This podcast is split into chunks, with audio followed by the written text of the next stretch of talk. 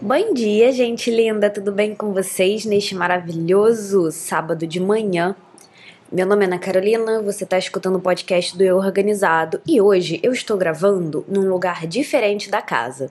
Eu espero que a gravação fique boa, se por acaso não ficar, vocês me perdoem, porque eu ainda tô testando os diferentes lugares da casa, posição de microfone, horário do dia, quantidade de barulho lá fora, etc, etc, etc, para poder gravar os podcasts. Hoje eu quis gravar um pouco mais cedo, então eu vim para longe da janela porque lá na rua tem sempre gente falando alto. E eu vou tentar começar a gravar os podcasts mais cedo no dia, porque o fato de geralmente de noite ser mais silencioso é o que me faz querer gravar de noite. O que termina acontecendo durante a semana, e isso tem influenciado um bocado na inconsistência da criação dos podcasts, é que quase todos os dias à noite, quando eu não tô dando aula ou não tenho um compromisso, eu tô cansada e começar essa gravação quando tá silêncio de noite não tem funcionado. Outra opção é, conforme o verão for chegando, eu acorde mais cedo para gravar de manhã, porque bem cedo de manhã também é silencioso. Vamos ver como isso vai acontecer. Para 2020, uma das minhas metas para o organizado é lançar consistentemente o podcast todo sábado.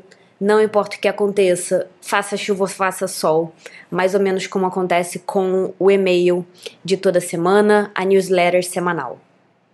E como sempre, eu agradeço muito a todo mundo que vem elogiar o podcast, que vem dizer que gosta, agradeço a paciência de vocês, a falta de cobrança e a compreensão de que nem sempre eu consigo lançar o episódio, mas eu tô gostando muito de fazer o podcast. Para mim é muito divertido e eu com certeza quero entrar no ritmo de fazer isso sempre para 2020.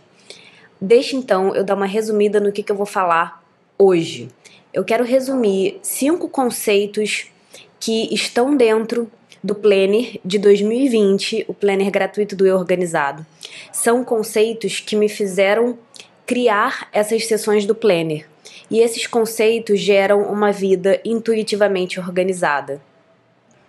O Planner de 2020 foi feito, desenhado, ilustrado pela Ariane Oliveira.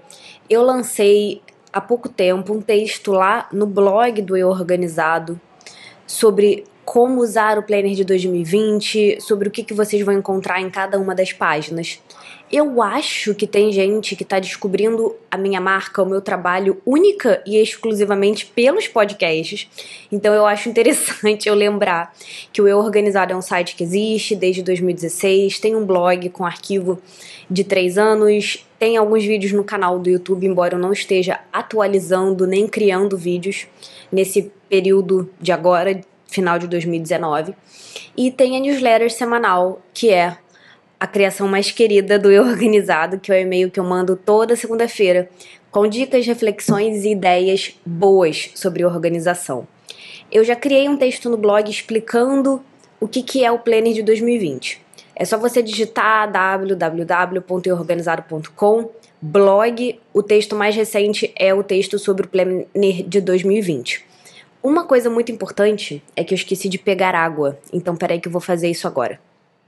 Nossa, muito retardada eu esquecendo da coisa mais importante para gravar o podcast, que não é nem o microfone nem a pauta, e sim a água.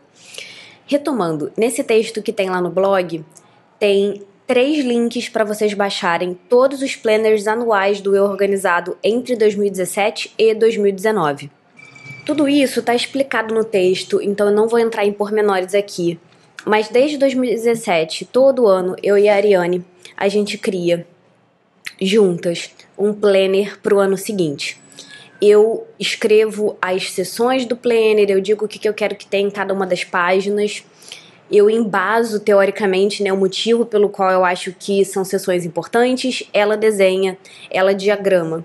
O Planner de 2020 não tem data, vocês podem usar a qualquer momento, incluindo hoje. E esse podcast existe para que eu ressalte cinco conceitos sobre organização que são conceitos muito importantes que me, me fortaleceram, que embasaram mesmo, que sustentaram a minha decisão de criar o planner de 2020 do jeito que eu criei. Para que vocês aprendam, se você quiser saber assim exatamente quais são as páginas do podcast, é só você ir no blog. Lá nesse texto tem o Instagram da Ariane para quem quer e quiser contratá-la como designer. Ela é uma designer maravilhosa estupenda. E nesse texto do blog vocês podem fazer um comparativo de quais são as páginas dos planners anuais do Eu Organizado. Desde 2017, a proposta do planner muda. Ele continua sendo gratuito. Você entra lá nesse texto do blog e você se inscreve na lista de e-mail do Eu Organizado para poder receber o planner. Você pode sair dessa lista quando você quiser. E como eu escrevi no texto, você pode imprimir todos os planners de todos os anos e montar ao seu gosto, imprimindo as páginas que te forem úteis. Eu vou dar uma controlada aqui no tempo básico só para que eu não me perca nesses cinco conceitos e, de modo geral, esse podcast existe para que esses cinco conceitos te ajudem na sua organização de vida, mesmo que você não use o planner do Eu Organizado. Eu quero dar essa aula sobre conceitos e teorias boas que fundamentam uma vida bem organizada. Conceito número 1. Um, entender a diferença entre urgente, importante, trivial e essencial. Esse conceito foi o que embasou uma das páginas do Planner.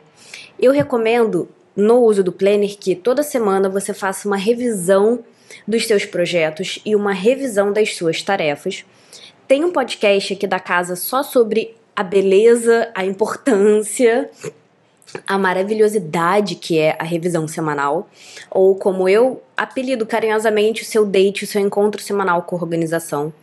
Esse é o episódio 2 do podcast, recomendo muito que você escute. E uma das coisas que é muito legal da gente perceber é que os nossos projetos podem cair em um desses quatro quadrantes, um desses quatro quadrados. Isso aqui não sou eu que estou inventando, é a matriz de Eisenhower, que é antiga famosa, um conceito dado universal aí. Existem muitos textos na internet sobre ele, existe um texto meu sobre ele. Então, se você entrar no blog do Organizado e botar matriz lá na busca, já vai aparecer o texto do blog sobre a matriz de Eisenhower. De modo geral, simplificado, eu vou te dar um gostinho de cada um desses cinco conceitos e mesmo que, como eu, você não seja uma pessoa de papel, porque né? Essa é uma das grandes ironias do organizado. Não existe uma única ironia, existem algumas. Eu não uso planner, eu não gosto de planner e eu não sou muito chegada em usar papel para me organizar. Vivo flertando com isso, mas é tipo aquele caso de amor e ódio que você flerta e aí você depois detesta e odeia e aí você quer e você não sabe como se resolver da vida. Sou eu com planners e papéis para se organizar. Mas mesmo que você não seja do Planner, recomendo você dar uma olhada na página do Planner onde está esse conceito, porque aí você vai visualizar melhor o que eu estou explicando.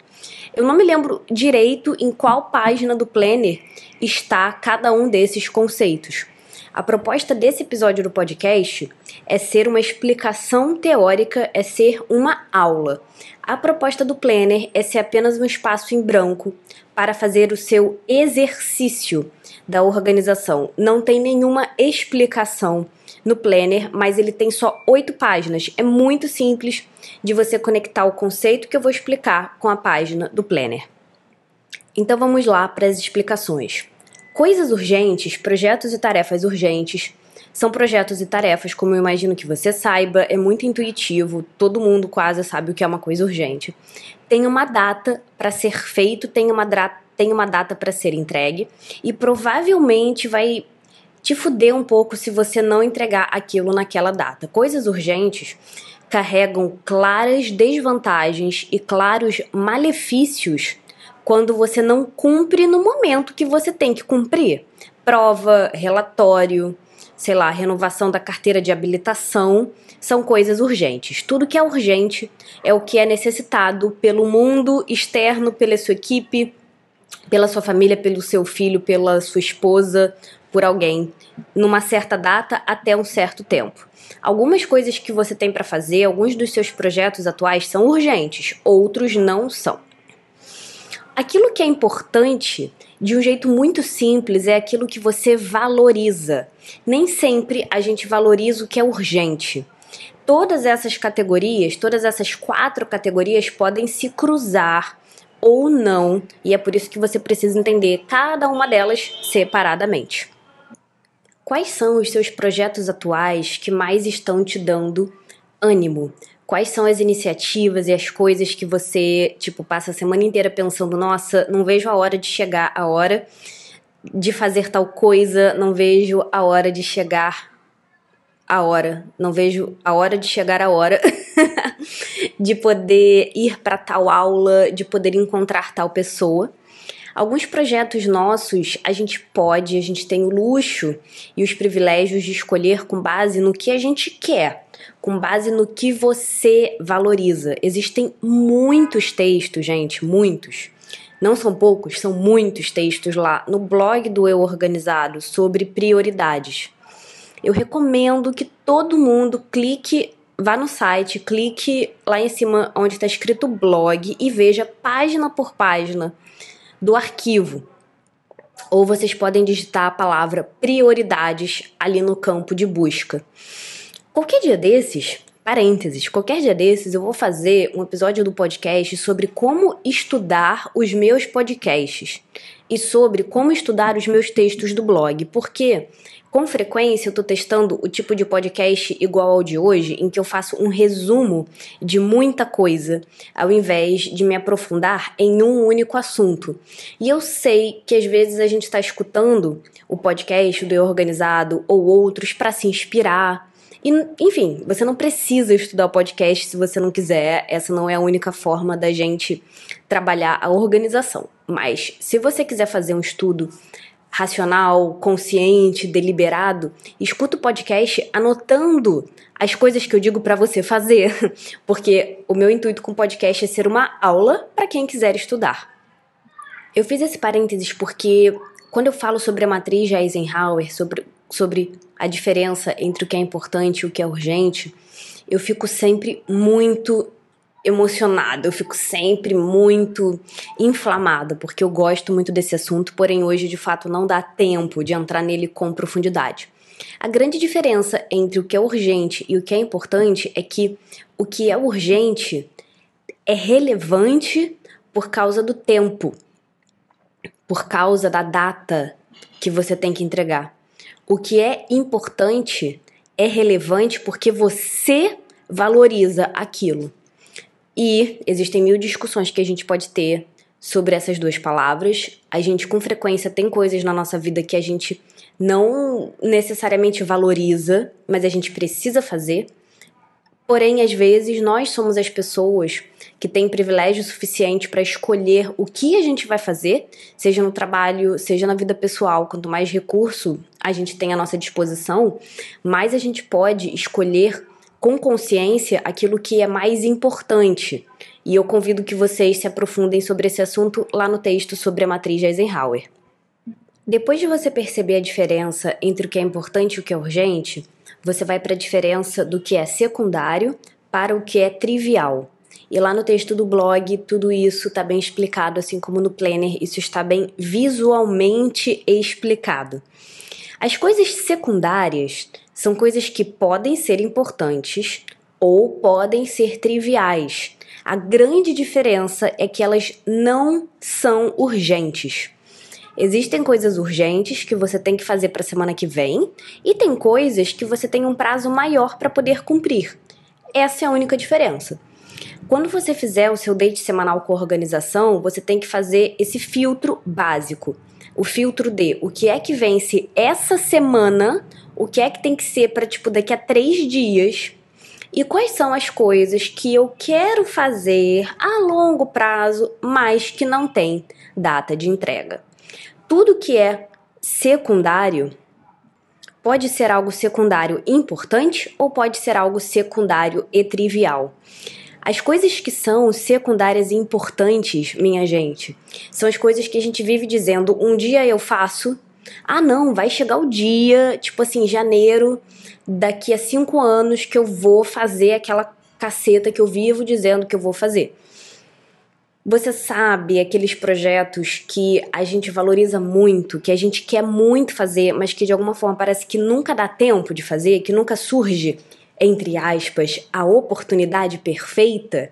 Existem coisas que são muito importantes, porém ninguém está te obrigando a fazer. Porém, a única forma de você fazer é se você tiver a iniciativa para fazer. O seu chefe não vai te cobrar, a sua esposa não vai te cobrar, o seu marido não vai te cobrar. Ninguém vai te cobrar. Porque não é impactante para mais ninguém, é impactante para você. Ponto final. Essas coisas são importantes, porém podem ser secundárias. E a categoria chamada trivial. Existem coisas triviais que podem ser urgentes e existem coisas triviais que podem ser secundárias. As coisas triviais e urgentes são coisas que você não valoriza. O que é trivial, de modo geral, são coisas que você não valoriza muito, que por você, de repente, você nem faria. Existem algumas tarefas menores, algumas tarefas burocráticas que são urgentes e que você tem que fazer, mas você não quer, você não valoriza, você apenas queria e poderia investir o seu tempo com coisas mais importantes. E existem coisas que são triviais e secundárias. As coisas triviais e secundárias são aquelas legítimas perdas de tempo. Você não está valorizando aquilo, você não acha que aquilo é importante e não tem nenhuma necessidade de você fazer aquilo. Porém, você faz. É o vulgo ficar uma hora no Instagram quando vê o tempo passou e você não estava ali conscientemente conversando com alguém às vezes a gente passa um tempo muito grande fazendo algo trivial secundário porque a gente não está prestando atenção e a gente não está naquela tarefa com um objetivo em mente. Eu realmente te indico esse texto sobre a matriz de Eisenhower para que você aprenda sobre essa teoria de um jeito mais profundo. O segundo conceito que eu quero te dizer, que eu quero te apresentar, caso você não saiba, é que Toda rotina noturna e toda rotina matinal são rituais. Eu quero que você pense nas primeiras tarefas que você cumpre toda manhã e nas últimas tarefas que você cumpre toda noite como rituais. Enfim, poderia passar todo um outro podcast falando sobre o porquê disso, confia em mim. Os seus rituais matinais e os seus rituais noturnos são gradativos, eles acontecem em fases. É como se você fosse aumentando o som da música de manhã e você fosse diminuindo o som da música de noite. A música é uma metáfora para a sua energia, para a sua disposição, para encarar o dia. Isso também está escrito no texto do planner com detalhes. Eu vou dar uma pincelada aqui. Todo dia de manhã você precisa pensar na sua rotina matinal de acordo com essas três fases. O que você faz para despertar, o que você faz para se nutrir e o que você faz para de fato começar a produzir, de fato começar a trabalhar. E aí depende muito de qual é o seu cronotipo. Quem ainda não fez o teste do cronotipo, na verdade eu não posso ser assim tão grossa, porque sempre tem gente nova chegando aqui, né? Eu indico muito o teste do cronotipo para todo mundo, quem é cliente, aluno, amigo, leitor, seguidor há muito tempo já sabe disso.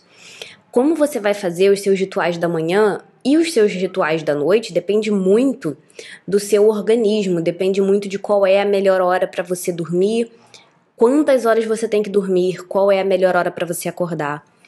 Não pensa que a sua rotina matinal tem a ver com acordar cedo. Rotina matinal é o que você faz quando você acorda, ponto. Pode ser meio-dia. Foda-se. Faz o teste do cronotipo, porque ele é muito esclarecedor. Na sua rotina noturna, você também vai ter três fases, são fases gradativas. E são fases que vão te levar para um desaceleramento. A primeira fase da sua rotina noturna, se não me falha a memória, é o que você faz para desacelerar. Toda rotina noturna tem que ter um corte de pausa e de. Não é pausa a palavra, de stop, de parar mesmo o seu trabalho ou o seu estudo. Ninguém aqui vai, ou não deveria, não enquanto escuta o meu podcast, fechar o livro do estudo ou então desligar o computador do trabalho, desligar Pode ser que você não trabalhe com tecnologia, então você pode talvez não desligar nada. Mas enfim, ninguém aqui, sobre o meu olhar, sobre a minha direção, vai parar de trabalhar de noite de repente e cair na cama morto ou morta de cansaço. A proposta não é essa. Mesmo que a sua rotina noturna seja gradativamente curta, não interessa. Tem que ser gradativa. A gente não para de trabalhar e cai na cama, a gente não para de estudar e cai na cama.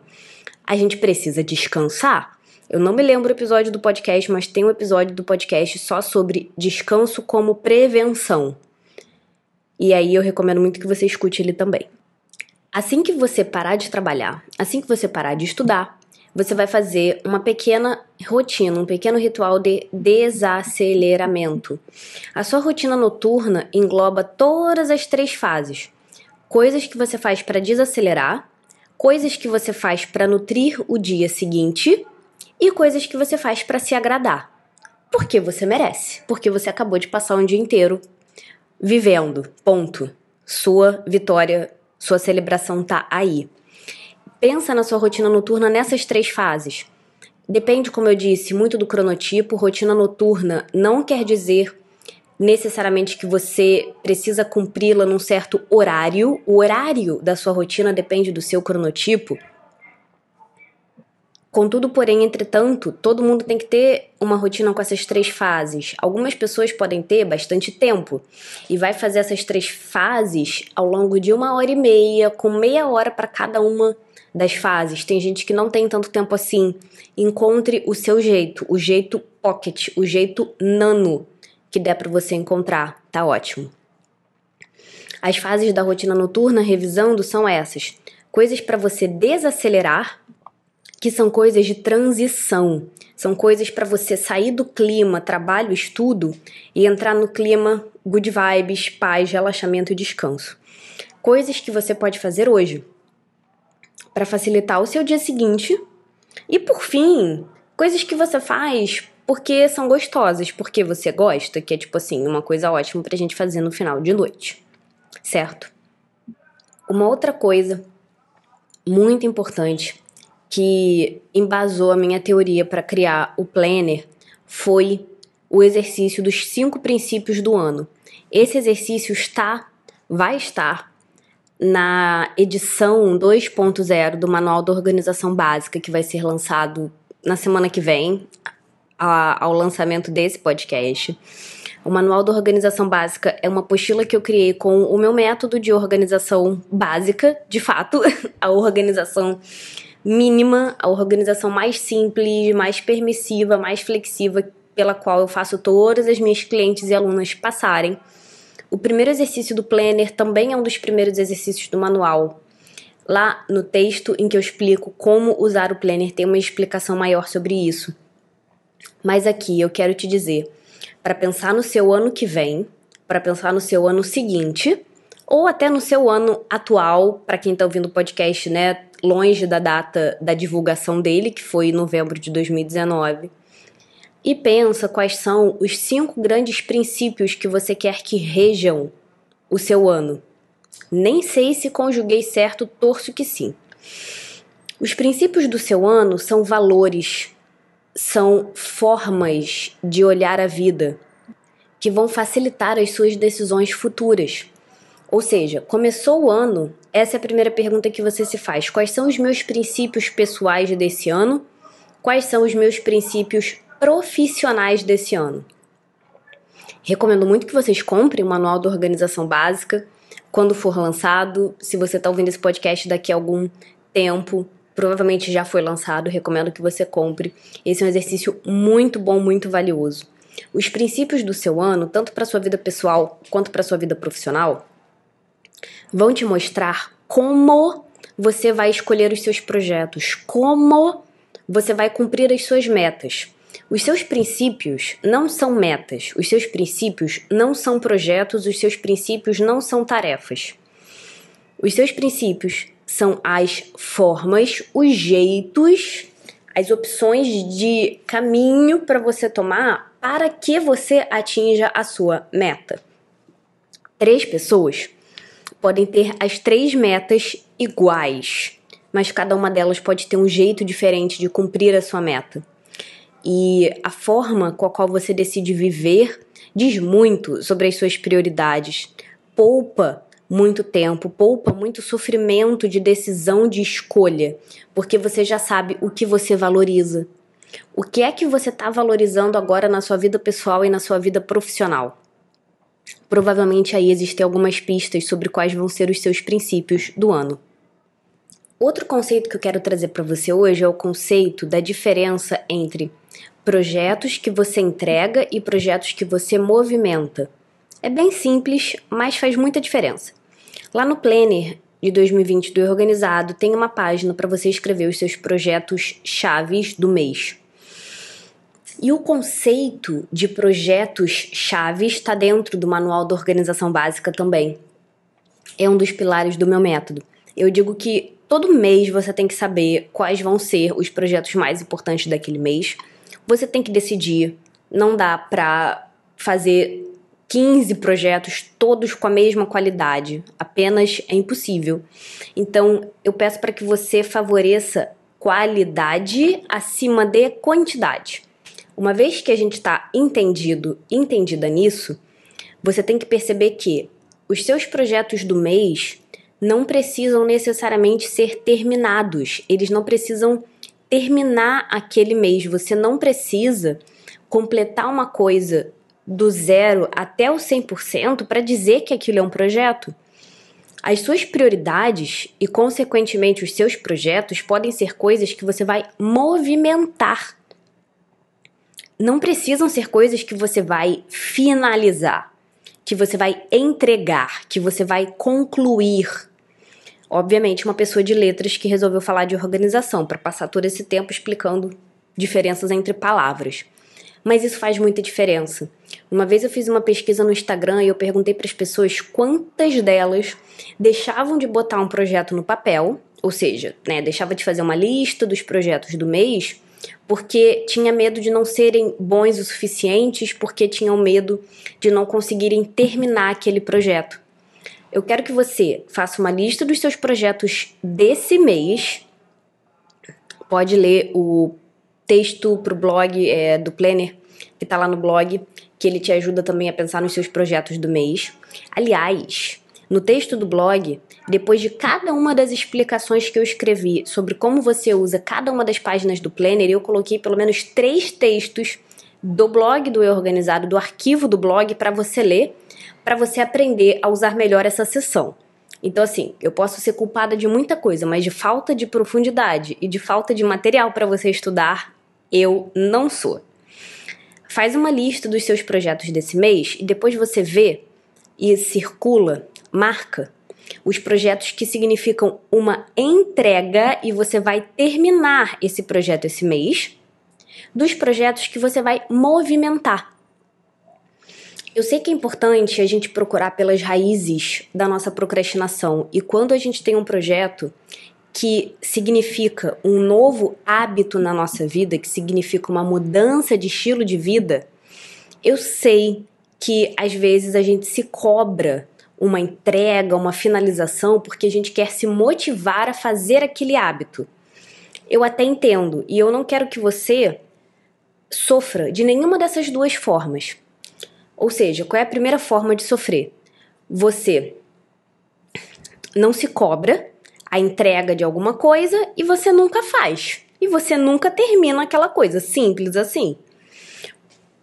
A outra forma, a outra opção, outro problema é você, por achar que você precisa entregar, que você precisa finalizar alguns tipos de projeto que significam mudança de estilo de vida, você nunca começa. Você não começa porque na sua mente, se você não tiver o projeto de ir na academia três vezes por semana sem falha por um mês, esse não é um projeto válido o suficiente porque você não entregou o marco daquele projeto que você tinha proposto para você mesmo. Em relação a projetos que significam mudança de estilo de vida, eu quero que vocês entendam que são projetos que têm a ver com hábitos. Tem projetos que têm a ver com coisas pontuais. Você começa, desenvolve, termina, entrega, acabou, próximo. Você até pode melhorar, refazer, revalidar, mas aquilo está entregue. Projetos que têm a ver com mudança de estilo de vida têm a ver com hábitos. Hábitos têm a ver com marcos. Como você vai entender que aquele hábito que nunca existiu, que você nem sabia qual cheiro ele tinha, porque você nunca chegou perto dele, agora é um estilo de vida? Através dos marcos. Tipo uma criança que vai crescendo e você vai fazendo a medida da altura na parede. É muito importante você saber o que, que significa progresso com um projeto que tem a ver com hábitos, mas o que eu quero que você entenda em suma é que a lista dos seus projetos chaves do mês não precisam ser coisas que você vai concluir até a marca de 100%. Você precisa movimentar. Execução, dizer que a gente tirou as ideias do papel para a prática, que a gente tirou as ideias da gaveta, é botar esta porra no seu dia a dia. Não precisa competir. Não é para tipo chegar numa marca ideal de 100%. Contanto que os seus projetos chaves do mês de fato estejam na sua semana e você de fato esteja se dando tempo para fazer aquilo, você não tem que chegar a 100% esse mês. Eu realmente gosto desse assunto. Claramente se percebe. Vamos para o quinto e último conceito a diferença entre agendas prioritárias do dia, agendas que. Nossa, desculpa, gente, viajei. A diferença entre tarefas prioritárias do dia, tarefas que entram na sua agenda e tarefas que você vai fazer se você tiver tempo. O planner do Eu Organizado não substitui a agenda, porque, na minha opinião, nada substitui agenda. Todo mundo tem que ter agenda, tem que ter um calendário tem que ter algum lugar com datas para administrar compromisso, prazo e lembrete. Já disse isso aqui algumas vezes, não vou entrar nessa teorização de agenda com profundidade agora. Mesmo que você tenha um planner carésimo, você tem que entender a diferença entre essas três coisas. Porque, como eu também já disse lá no Instagram, mais importante do que ferramenta é você saber o método. E eu tô dizendo, sugerindo um método que, pelo menos para mim, funciona muito bem e eu acho que é o melhor método de todos, do contrário, eu não estaria te ensinando ele. Tarefas que entram na sua agenda são tarefas que você precisa fazer hoje ou que você precisa fazer até o dia de hoje. Conta para pagar é uma coisa que entra na agenda, pelo menos como lembrete, pelo menos como tarefa. Por que, que pagar uma conta é uma tarefa que está permitido estar na agenda, porque ela tem um prazo para acontecer. Prazo é tudo aquilo que você tem que entregar até certa data, senão fudeu. Você, assim como eu estava dizendo lá no início, entre a diferença entre urgente e importante, você sofre um malefício se você não cumprir o prazo de pagar uma conta em dia. As contas podem entrar na agenda. Se você tem um tipo de trabalho que é muito baseado em data e entrega, porque outras pessoas estão dependendo de você para fazerem o trabalho delas, pode ser que você tenha tarefas que precisem ser cumpridas num dia específico. Eu tenho que fazer isso terça-feira que vem. Não posso fazer segunda, não posso fazer quarta. Eu tenho que fazer terça. Essa tarefa entra na agenda. Uma tarefa que você precisa fazer até terça-feira que vem também entra na agenda. De preferência, como lembrete, para que você saiba que aquilo ali pode ser feito segunda, pode ser feito domingo. Eu coloco as minhas contas para pagar na agenda do Google.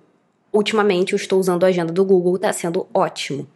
Então, conta de luz para pagar, acho que a minha conta de luz vence dia 23. Tem um lembrete no dia 23 ou 24, sei lá pagar a conta de luz. Eu sempre pago antes, porque obviamente eu sou dessas, eu não deixo para pagar a conta no dia. Mas, como eu tô sempre abrindo o meu calendário para os compromissos e para os eventos que eu tenho, eu sei a data da conta de cabeça e eu posso escolher pagar antes. Quando você olha para sua agenda e você vê um compromisso marcado, às vezes aquele compromisso é uma reunião, e você sabe que para que você possa fazer uma reunião na quarta-feira, isso significa que na terça-feira uma certa tarefa tem que estar feita. ela tem que estar feita como preparação para um compromisso de quarta. Isso também pode entrar na sua agenda como prazo. Terça-feira é o prazo máximo para você fazer tal coisa, senão fudeu na reunião de quarta. Você pode fazer isso antes do dia anterior. Inclusive, recomendo, se possível, que você consiga se antecipar aos seus prazos, mas prazo entra na agenda. Isso é totalmente diferente de tarefas prioritárias do dia, uma coisa que todo ser humano tem que ter. Todo ser humano tem que ter. Não importa quem você é, não importa que trabalho você tenha, não importa quanto dinheiro você ganha, não importa nada.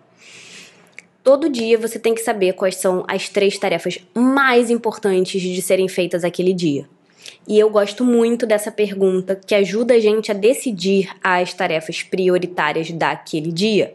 A pergunta é a seguinte: se eu não tivesse tempo de fazer mais do que três coisas hoje, se o caos se desse na Terra, se agora começasse o apocalipse e eu só conseguisse fazer três coisas, quais três coisas eu faria para ter um sentimento, para ter uma sensação de vitória e para saber que eu botei o meu tempo naquilo que era importante? Se você não se distraísse com o celular o dia inteiro, digo para você e para mim, se você não passar boa parte do dia perdendo tempo e você de fato não tivesse tempo para fazer mais nada a não ser três tarefas, naturalmente você priorizaria melhor. É muito importante que todo dia você saiba as suas três grandes vitórias daquele dia. Você precisa treinar a sua habilidade de priorização. Ninguém te dá isso de presente. É um caminho de aprendizado, de teste e de erro. E olha que benção! Todo dia, todo dia, você pode treinar a sua habilidade de priorização com as suas pequenas tarefas. Depois que você fizer e que você for nos compromissos que você tem no dia, depois que você pagar as contas do dia, todas aquelas outras tarefas que têm a ver com prazo, a próxima coisa que você vai fazer são as, são as suas três tarefas prioritárias. E você precisa conseguir decidir as três que são importantes. De tudo que você tem que fazer no seu trabalho, vamos dividir talvez em três tarefas prioritárias do trabalho, três tarefas para quando chegar em casa, talvez.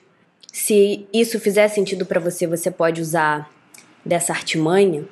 Se você fosse fazer as três coisas no seu trabalho hoje que mais fossem gerar impacto positivo, que são aquelas três tarefas realmente muito importantes que talvez, não por acaso, sejam também as tarefas que você está procrastinando, que tarefas seriam essas? E isso é totalmente diferente das tarefas se der tempo. No Planner de 2020 tem um espaço pequeno para isso. Se você usa Planner, agenda, eu recomendo que você faça uma divisão entre as tarefas que de fato têm que ser feitas naquele dia, das suas três prioridades do dia e da sua lista do se der tempo.